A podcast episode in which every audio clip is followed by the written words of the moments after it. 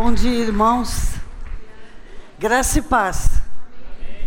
Que bom nós estarmos aqui para orarmos, buscarmos a Deus, meditarmos, refletirmos.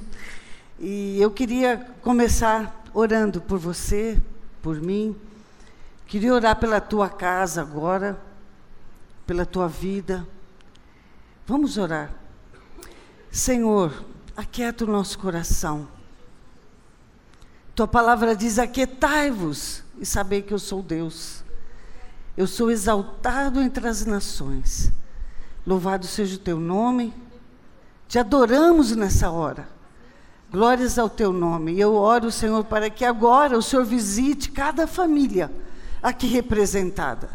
Senhor, temos tantas histórias aqui e pessoas precisando agora do teu socorro.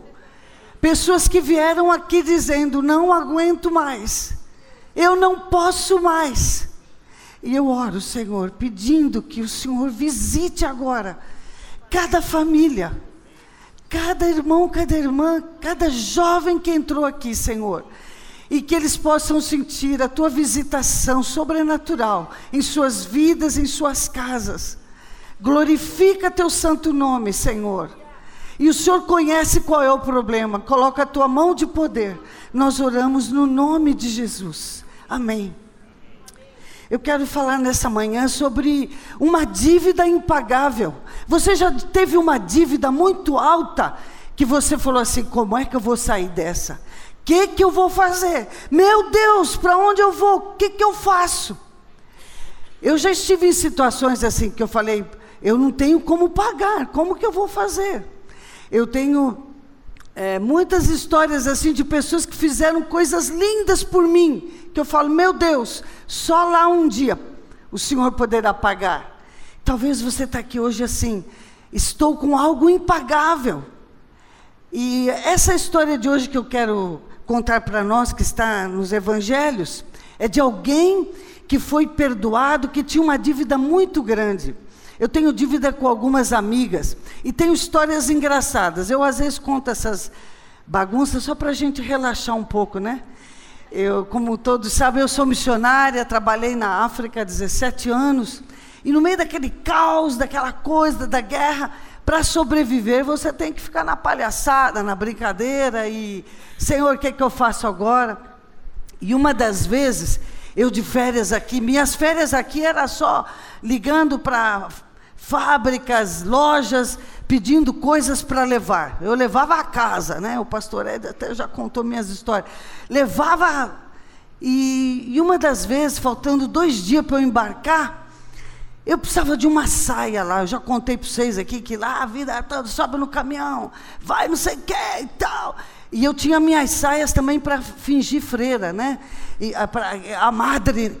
E, porque era o que me dava é, trânsito ali. Alguns pensarem também que às vezes eu era uma madre, eu punha aquelas saias rodadas. E aí, faltando dois dias, eu passo no shopping, vejo aquela saia. Sabe assim, meninas, quando você fala assim, hum, ela está piscando para mim. Ela está dizendo, eis-me aqui, leva-me, né?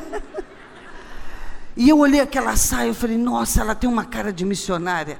E era cor safari ainda, aquela cor bem assim. E aí eu para a moça, ah, tanto eu, ah, sim, obrigada, só para saber, era carésimo. Eu voltei para casa, não tem problema, a gente faz lá, porque lá a gente punha pano africano, se enrolava e tal, sobe ali, sobe aqui, corre atrás. E aí eu sei que no dia seguinte, para eh, arrumando as coisas, as caixaiadas para viajar, chega um pastor amigo que é bem conhecido aí pelo Brasil, o pastor Amauri. Hoje eles estão lá em Salvador. A esposa é a Laila. E ele chegou, era muito amigo meu, ainda somos. E o Amauri chegou, como todo homem, né? Sabe que troca as coisas, né? E ele chegou assim: ai, Ana, a Laila mandou essa sacolinha para você. Eu falei, ah, que bênção tal. E quando eu abri, comecei a pular, pular, pular. Uhul, aleluia! Glória a Deus, aleluia! Deus é bom. Era aquela saia. Era aquela saia. Eu falei, tá vendo os detalhes e tal. E aí ele foi embora. Daqui a pouco ela liga para minha irmã, o pessoal lá de casa, olha, aquela saia é, chegou aí, é que é um engano. Aí ó, alguém de casa falou, olha, é que agora, cara, ela deu mil pulos, porque foi a saia que ela viu e não sei o quê. Ele trocou a sacola da costureira com a sacola. Não é, meninas? Os homens às vezes têm essas coisas. E aí eu fiquei com a sacola errada, ô oh, Glória! Não tenho como pagar. Falei, aí depois eu já estava lá na África. E depois ela me contou, só assim, oh, Ana, vou te contar só para você rir agora, mas é, eu falei, agora, quem sabe um dia te pagarei, não é? Mas, mas eu queria ler com vocês aqui, Mateus capítulo 18, Mateus 18, versículo 15, a parábola do credor incompassivo. Acompanha aí. Uh, nós vamos ler a partir do verso 21, tá bom? É que no contexto aqui, Jesus está falando de perdão, não vou ler todo o texto. E Jesus fala da autoridade da igreja, o perdão, o que você ligar na terra vai ser ligado nos céus, etc. E aí no 21, então, Pedro fala assim: Aproximou-se Pedro e perguntou: Senhor, quantas vezes deverei perdoar meu irmão quando ele pecar contra mim? Até sete vezes? Ele pergunta para Jesus: quantas vezes eu vou perdoar? Não é? E aí Jesus responde no 22. Jesus respondeu: Eu lhe digo, até, não até sete, mas até setenta vezes sete. Por isso, o reino dos céus é como um rei que desejava acertar contas com seus servos. Quando começou o acerto, foi trazido à sua presença um que lhe devia uma enorme quantidade de prata. Como não tinha condições de pagar, o Senhor ordenou que ele, sua mulher, seus filhos e tudo que ele possuía fossem vendidos para pagar a dívida. O servo prostrou-se diante dele, lhe implorou: tem paciência comigo, eu lhe pagarei tudo. O senhor daquele servo teve compaixão dele, cancelou a dívida e o deixou ir. Está perdoado. Essa dívida impagável, eu perdoo. Mas quando aquele servo saiu, encontrou um dos seus conservos, que lhe devia cem denários. Um denário era o salário de um dia, e ele devia milhões, ele devia muito mais, muito mais, não é? Agarrou e começou a sufocá-lo, dizendo: Pague-me o que me deve. Então o seu conservo caiu de joelhos e implorou-lhe: Tenha paciência comigo, eu lhe pagarei. Mas ele não quis. Antes saiu e mandou lançá-lo na prisão até que pagasse a dívida. Quando os outros servos, companheiros dele, viram o que havia acontecido, ficaram muito tristes e foram contar ao seu senhor tudo o que havia acontecido. Então o Senhor chamou o servo e disse: Servo mau, cancelei toda a tua dívida, esqueci tudo. Por que você me implorou? Eu me compadeci. Você não devia ter tido misericórdia do seu conservo como eu tive de você? Irado, seu senhor entregou-os aos torturadores até que pagasse tudo o que devia. Assim também lhes fará meu Pai Celestial, se cada um de vocês não perdoar de coração o seu irmão. É interessante, nessa parábola aqui, Jesus está falando alguém que foi perdoado, uma dívida muito grande, mas depois ele não consegue perdoar, não é? é às vezes nós ficamos preocupados com as dívidas, a gente, o que mais ouve esses dias é, ah, eu, o índice de inadimplência, ah, porque não sei quem nós ficamos acompanhando. Eu estava vendo o conceito de inadimplente, aquele que não cumpre com a obrigação que se dispôs a fazer, alguém que não cumpre um contrato, não é? E eu fico pensando assim, eu jamais teria como pagar essa menina. E Pedro falou assim: Senhor, quantas vezes eu devo perdoar? 70 vezes 7? Tipo, é, é, é, ele, primeiro ele fala assim, até 7, né? Jesus é que fala, 70 vezes 7. Ou seja, Jesus está falando, cara, é incontável, é, é, é algo é, Jesus querendo dizer aqui da perfeição. São tantas vezes que você vai perdoar, não conte, não é? Aí Jesus conta essa história. Eu estava aproximando mais ou menos, ele devia mais ou menos assim 10 milhões de dólares. 10 milhões de dólares. E aí o Senhor ficou, se compadeceu, falou: tá bom, te perdoo. Pode ir então. Ele foi perdoado. E quando ele chega ali, encontra o que deviam em 5 mil, nem 5 mil dólares. E pegou e tal, não é? Ele foi perdoado, a dívida foi cancelada, milhões foram perdoados e ele vai cobrar os centavos, não é? A história tem alguns ensinos para nós, irmãos. A gente nunca deve esquecer que fomos perdoados por Deus. Hoje o Baruch cantou isso, né? Quanta coisa ele perdoou. Dívida impagável. Todos nós, você está perdoada, perdoada, perdoada e perdoado em nome de Jesus. Amém, irmãos? O Senhor perdoou tudo. O Senhor te perdoou. Ai, às vezes a gente encontra, que é, eu, eu, dou aula na, na, sala de batismo também, quantos que falam, ah, não, mas eu vai ser difícil, ah, porque eu estava nas drogas, ah, porque eu, eu estive assim, ah, eu era da prostituição. Não existe nada, nada que o amor de Deus não alcance, não é? Então nunca podemos esquecer que o Senhor nos perdoou. A carta de Paulo aos Colossenses fala assim para nós, 2,13, Colossenses 2,13 diz assim. Ele diz: Ele perdoou todas as nossas transgressões e cancelou a escrita de dívida contra nós, removeu pregando na cruz. Sabe aquela. É como se você tivesse a antiga nota promissória, ou você tem um, um contrato, a dívida. E aí Jesus pegou tudo que você deve, tudo que. Todos os nossos pecados, e pegou e pôs lá na cruz e é isso que Paulo está falando aos Colossenses. Tudo que nós tínhamos, toda a dívida com Deus, foi paga ali na cruz. Jesus quitou a nossa dívida, irmãos, amém? Não é? A palavra de Deus diz em 1 Coríntios 6,20: Nós fomos comprados por alto preço, portanto, agora vamos glorificar a Deus com o nosso corpo, não é? Não deveria ser difícil perdoar, porque nós fomos perdoados em algo tão grande, não é? E ah, o que faltava naquele homem. Às vezes, muitas vezes eu vejo assim, o que me dá. Porque é difícil perdoar. É porque muitas vezes não conseguimos sentir a extensão e a grandiosidade do perdão. Você consegue sentir quanta coisa Deus te perdoou? Que perdão maravilhoso que esqueceu tudo. E aí, esse, esse sentimento só pode despertar em nós o que, irmãos? Gratidão. Gratidão, Senhor. E ele foi ingrato. Não reconheceu misericórdia recebida, não é? Ah, eu estava pensando assim, a diferença entre graça e misericórdia. Graça é o quê? Graça é quando Deus dá para nós, graça é Deus dar para você o que você não merece, eu não mereço. Graça, recebo um favor imerecido. Graça, não mereço. E misericórdia, é quando você merece, eu merecia. É, é, é Deus não dando para nós o que nós merecemos. Então tem uma diferença. Que maravilha, irmãos. Que Deus amoroso, que Deus misericordioso, que graça maravilhosa. A palavra de Deus diz em 1 João 1,7: se andarmos na luz, como Ele está na luz, nós temos comunhão uns com os outros.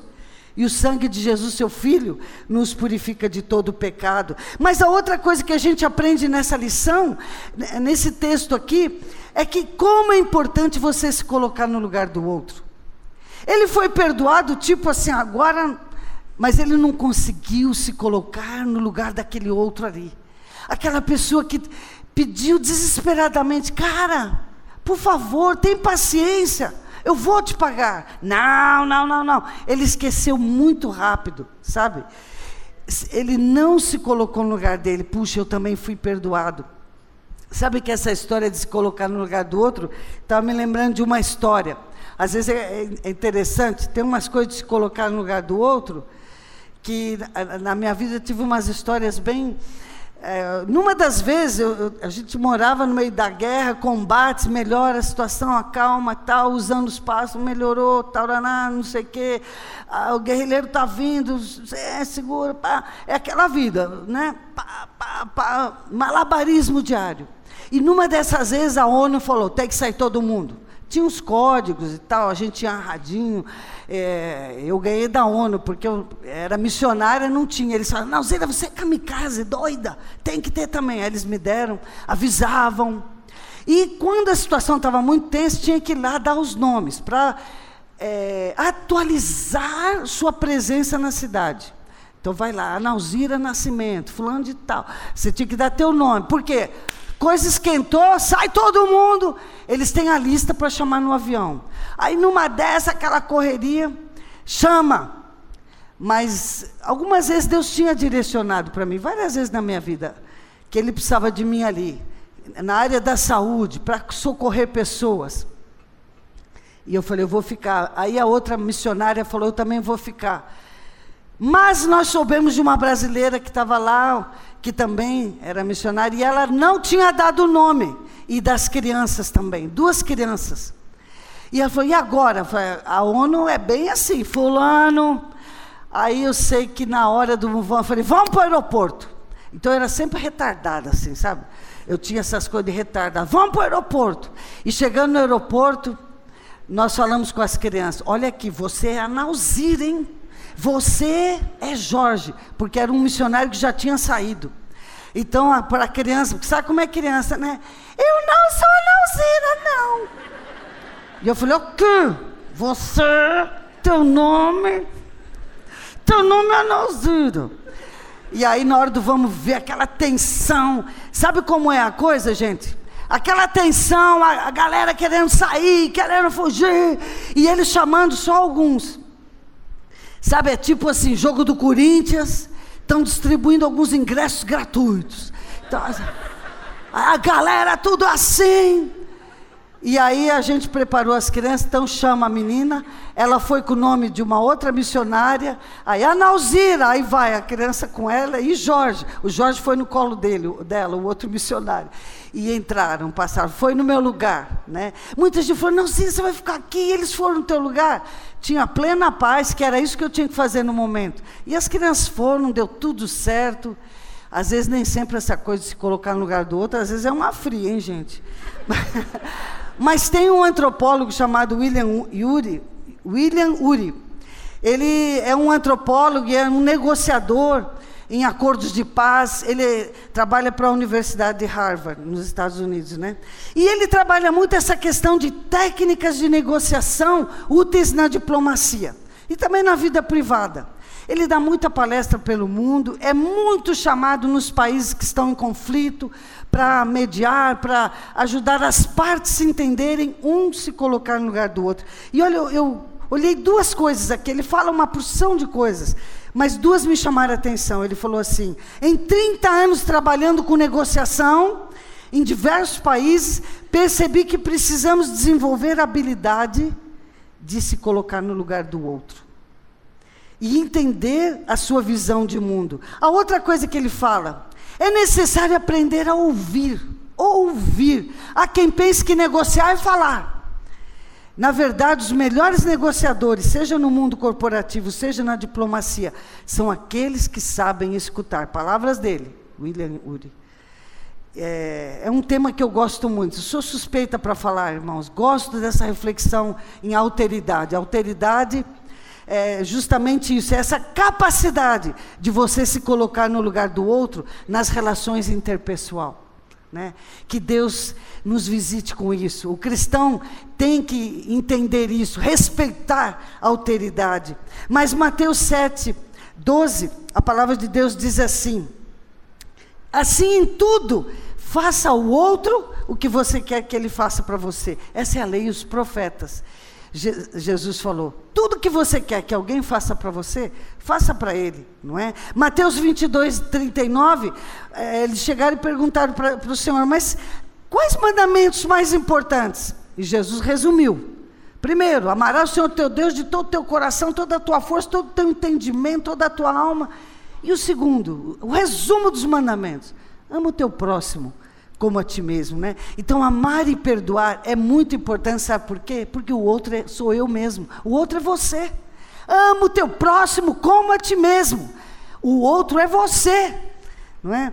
Mas a, o outro ponto que a gente aprende dessa história aqui é que a vida que segue, não é?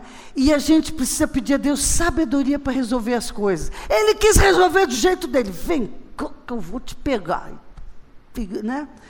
Quis resolver do jeito dele. Essa lição em Mateus nos ensina então que nessas coisas de perdão, mágoa, há uma vida que segue, não é? Deus vai fazer do jeito dele. Você crê? Deus vai fazer do jeito dele. Às vezes a decepção foi muito grande. Você fala, ah, não, Nalzira, mas você não sabe o que eu passei.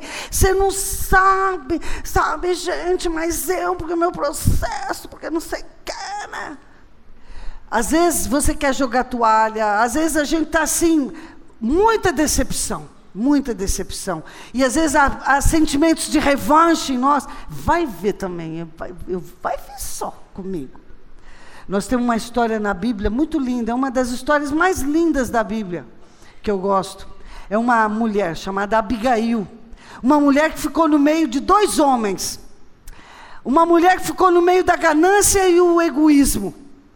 O seu marido, Nabal, é, tinha muito rico, muito gado. O Davi, ainda nesse tempo, estava na clandestinidade, ainda era um guerrilheiro.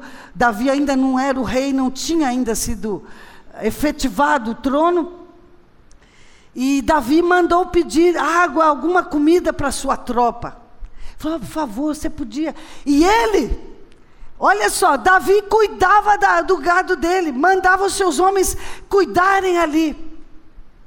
E esse homem sabe o que respondeu para Davi? Eu não. Tá, tá maluco? Eu vou dar das minhas coisas, vou dividir. Imagina que eu vou. Não, não vou dividir nada. E pegou e disse assim: Não vou. E aí o mensageiro voltou e falou: oh, Davi, o negócio lá está ruim, não vão te dar nada. Davi, ah é? Vou lá, vou acabar com tudo. Mato todo mundo. Vou acabar com aquela família. Gente ingrata. Ah, deixa comigo, vamos lá. E pegou os homens e vamos lá. Mas um empregado sabendo e vendo tudo aquilo, foi contar para Abigail: Abigail, não te conto. Olha só o que teu marido fez, teu marido melou tudo. Olha só, o Davi está vindo aí, meu. Perna para quem tem. Vamos embora, salve-se quem puder. Ele está vindo aí vai matar todo mundo. Se fosse a gente, né, gente? Opa, deixa eu pegar meus documentos. Deixa eu pegar alguma coisinha. Na guerra era assim, a gente às vezes dormia de roupa, é, e eu vivia com os meus documentos num saquinho perto da cama. Era meu passaporte, uma lanterninha, papel higiênico e outras coisitas mais. E qualquer coisa, vamos. Ela podia dizer, vamos embora. Mas ela, sabe o que ela fez? Ela podia dizer assim: olha aqui, você cavou isso, foi você que procurou essa situação, você é um insensato. Você é um insensato. Mas ela falou assim para os empregados: vamos fazer uma comidinha aqui. Fez uma comidinha, tal, tal, tal, tal, fez. E foi ao encontro de Davi. Foi encontrar pelo estômago, né? Como muitos homens às vezes, né? E aí ela chega lá com aquelas comidas, aquele cheiro maravilhoso, e ela sai e se ajoelha e se prostra, falando para Davi: tudo minha culpa, assume para ela, tudo minha culpa, o Senhor pode perdoar minha casa, perdão. E ela fala uma porção de coisa linda. Podia ter pulado do barco, mas ela vai ao encontro dele. dele. E é interessante, ela fala assim para ele: Olha, realmente a coisa foi muito desagradável, mas eu quero te pedir, perdoa minha casa. O que nós vemos ali, gente, é que o mal precisava sair. Você está convivendo com uma, com uma situação, aquele vizinho que está te prejudicando. Você está convivendo com uma situação na empresa, injustiça, estão te caluniando, enfim. E a tua vontade às vezes é, vai ver só. O mal precisa sair. Mas Deus falou para Davi através dela: Davi, não seja você a sujar a tua mão com sangue. Não suja a tua mão com sangue. Não vale a pena, Davi. Ninguém merece, como diz o carioca, gente. Eu gosto muito dessa expressão, ninguém merece. Né? É, é, no Rio tem umas expressões bem ricas. Não vale a pena, não vale a pena. Quando você espera em Deus, Deus pode cumprir suas promessas. Ore, não é? Davi ainda tinha uma boa caminhada como rei. Ele já tinha sido ungido, mas ele ainda estava na clandestinidade. A hora dele ia chegar, não é? E ela falou: Davi, não tenha nada do que se arrepender, nada do que se arrepender, que a tua ficha fica limpa, não é? Nós às vezes, irmãos, pelo você pode estragar tudo. Podemos estragar tudo. E aí você, aí Deus fala, ok, fofa, então vai aí que eu, e aí Deus fica assim, tipo, né? Vai então. Deus pode intervir se algo estiver atrapalhando seus propósitos. Deus usou aquela mulher ali para fazer Davi. Davi, hello! Gente, a gente fala, ai, Davi, ai, que não sei o quê, porque o rei, mas uma mulher o salvou de estragar tudo.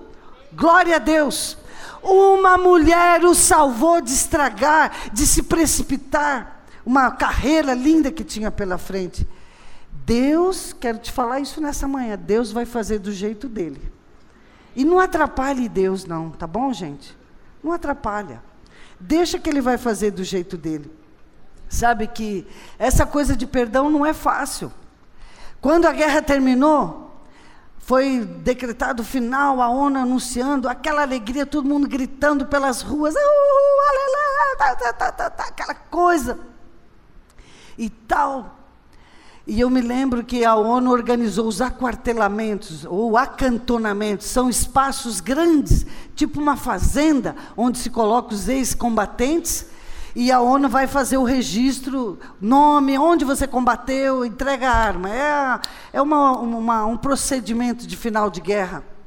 E aí começaram a apelar nas rádios, na rádio assim, que quem podia ir até lá para ajudar, porque terminou a guerra e até o governo, até a ONU se organizar para encaminhar esses homens para as suas famílias, e comida, e roupa. Vai demorar, vai morrer muita gente. E nós fomos até lá. Eu me lembro que alguns falaram assim: ai, mas eles mataram nossa família. Alguns falaram assim: mas eles são guerrilheiros. Eles mataram, eles bombardearam. Na hora eu não via nada de guerrilheiro, irmãos. Eu só via assim um ser humano que precisa do meu amor. Infelizmente vivemos essa polarização atualmente que a gente não vê a pessoa, a gente vê a ideologia. Mas o Senhor quer que nós, como filhos, antes de tudo, veja o outro como teu irmão, o outro como alguém que Deus ama também. E nós somos lá, gente, foi lindo. Chegando lá, que eram milhares de homens e eu chorei, foi tão assim. Fomos para dar uma olhada, voltamos, e quando cheguei na cidade, vou ter reunião com o pessoal e falei para a ONU: olha, me dá muita coberta, muita coisa que eu tenho gente para distribuir. E voltamos com vários carros, a, a Cruz Vermelha emprestou, ONU, fomos. Caminhões, gente, foi coisa linda. Distribuindo comida, roupas. Foi maravilhoso. Aquele bando de homens que só sabia matar, agora todos ali. E eu me lembro que quando estava indo, eu falei assim: será que vamos levar só comida, roupa tal? E alguém falou: Ana, vamos levar o filme Jesus? Eu pensei: filme Jesus? Agora nessa confusão toda. E não é que levamos, gente? E olha, naquela coisa toda, arrumamos um lençol branco grande, passamos lá. E eu tinha conseguido na África do Sul um Jesus dublado em um bundo que era a maioria daquele aquartelamento. E aí, de repente, quando eles olham Jesus lá, Jesus falando a língua deles, foi maravilhoso. Quanta coisa aconteceu ali, não é? Quantos homens, quantas pessoas. Então, é, nós não fomos para lá com essa ideia de, ah, ó, você é guerrilheiro, ah, você não sei o quê. Fomos lá assim, Senhor, usa a nossa vida. Mas eu quero é, falar, eu já estou terminando, tá, gente? É, uma, uma, um lindo exemplo para nós na carta de Filemão, sobre isso do perdão de esquecer. Se você vê na, na Bíblia, depois de Timóteo, nós temos a carta de Paulo a Filemão. É uma carta pequenininha. E Paulo, lá na prisão em Roma, é, recebe, conhece uma pessoa chamada Onésimo. E Onésimo foi ali fugindo e foi parar lá com Paulo. E Paulo é, faz amizade, é, é, Onésimo se converte, se torna um homem de Deus.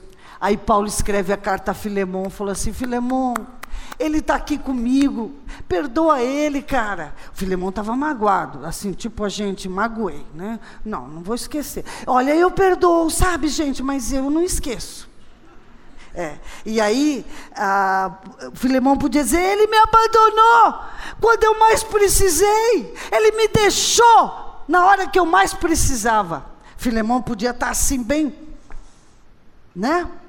E Paulo fala no versículo 11: ele antes foi inútil para você, mas agora ele é útil. Eu te garanto, eu garanto para você. E Paulo fala no verso 9: em nome da amizade, em nome do amor, eu te peço, aceita ele. Eu peço perdão. E Paulo faz essa, intercede por Onésimo, né, nessa carta a Filemão. Paulo fala no verso 17: receba ele, como se você estivesse recebendo a mim mesmo. Dá uma chance, dá uma chance, dá uma segunda chance. É, o verso 15 tem uma mensagem linda.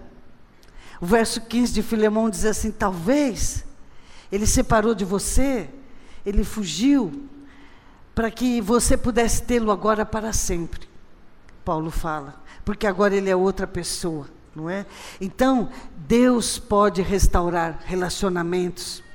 Ai, não perdoo. Eu lembro que eu morei em favela, sofremos nessa cidade, minha família é de Santa Catarina, sofremos muito. Meu pai foi embora, minha mãe deu os filhos. Eu tinha muita revolta por isso. Minha mãe dizia: Eu perdoo tudo, menos teu pai. Eu quero ver o diabo, mas não quero ver teu pai mas ela perdoou. Deus restaurou a nossa vida, não é? E sabe, Deus pode restaurar relacionamentos, casamentos. Amém, irmãos? Que o Espírito de Deus nos visite nessa manhã com esse sentimento de Senhor, restaura aquela amizade, restaura aquele casamento, restaura, Senhor, essa situação. A gente tem um outro exemplo na palavra de Deus, de João Marcos. Nas viagens missionárias, a primeira viagem, Paulo foi com, com Barnabé e levaram João Marcos. João Marcos era na casa dele que tinha as reuniões de oração, né? Atos, no comecinho fala, na casa de Maria, ele era filho de Maria. E lá no meio da viagem ele volta, fala, ah, desistiu, abandonou o grupo, voltou. Paulo, Paulo também tinha um geninho, viu, gente? Lá no céu, eu quero conversar um pouco com ele, porque ele tinha umas coisas assim meio. Ele tinha um gênio. E aí, tal, Paulo falou: estou marcando aqui, viu? Pode achar que eu estou notando. E aí o que aconteceu? Na segunda, Paulo vem com Barnabé, termina a viagem. Segunda viagem, vamos, tal, tal. Aí eles vão sair. Aí o Marcos falou assim: Eu quero ir também. Paulo falou: Nanani, naná. Neca de pitibiri, você não vai. Não levo você, seu furão. Paulo não falou isso, eu que estou falando, né? Mas era mais ou menos. Não te levo. Não te dou a segunda chance. Você me deixou na mão a hora que eu mais precisei. Não é? Mas é interessante. Barnabé falou, mas eu eu acredito nele. Barnabé foi fazer outra viagem com ele, ali o grupo dividiu. Paulo vai com Silas e Barnabé vai com ele. Barnabé acreditou. Barnabé abraçou.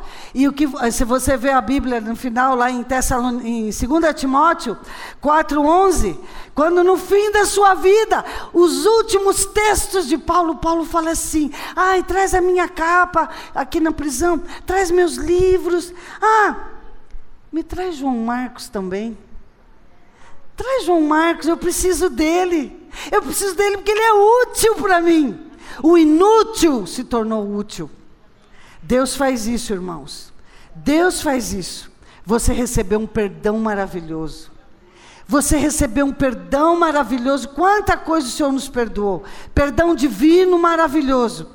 E que Deus nunca nos deixe esquecer disso, irmãos nesses relacionamentos diários, não é? Na oração do Pai Nosso, nós sabemos decor, Pai nosso que estás no céu, santificado seja o teu nome, venha o teu reino, seja feita a tua vontade, assim na terra como no céu, o pão nosso cada dia dai-nos hoje, perdoa as nossas dívidas, assim como nós perdoamos nossos devedores, não nos deixe cair em tentação, mas livra-nos do mal, amém. Pois teu é o reino, o poder e a glória, tal, tal. Ai, que lindo, acabou. Não, não acabou. Você lê o próximo versículo. O próximo versículo, Jesus diz assim, Mateus 6,14: Se perdoarem as ofensas uns dos outros, o Pai Celeste também lhes perdoará. Mas se não perdoarem uns aos outros, o Pai Celeste não lhes perdoará as ofensas. Deus pode refazer a tua história. Deus pode refazer a tua vida. Você crê? José, vendido, traído pelos próprios irmãos, porque o que dói é quando é próximo, gente. Você fala assim, é, mas foi na minha família, foi a minha melhor amiga. É, quanto mais próximo, mais dói mesmo. José foi vendido pelos irmãos, aí vai parar no Egito, 17 anos, um adolescente sozinho, sofreu. Empregado, escravo, foi parar na prisão, não sei o que, não sei o que. Depois de 13 anos lá, ele passa a ser o primeiro-ministro. Primeiro-ministro, o, o, homem, o, o cara do Egito, não é? E a palavra de Deus diz em Gênesis 50, 20, quando ele encontra com os irmãos, se fosse a gente, agora vocês vão ver, amarra todo mundo aqui, pode amarrar que eu vou dar uma surra, é porque não sei o que. Gênesis capítulo 50, verso 20 diz assim: Vocês planejaram mal contra mim, você planejou mal, mas Deus tornou em bem. Para que hoje fosse preservada a vida de muitos. Eu hoje aqui, Deus me usa para arrumar comida e organizar a situação do mundo. Houve uma fome no mundo. E Deus tinha revelado em sonhos a José para guardar comida para o Egito. E José guardou sete anos. E quando todo mundo passando fome, o Egito tinha muita comida. Aí, não, esse cara aqui vai ser primeiro-ministro.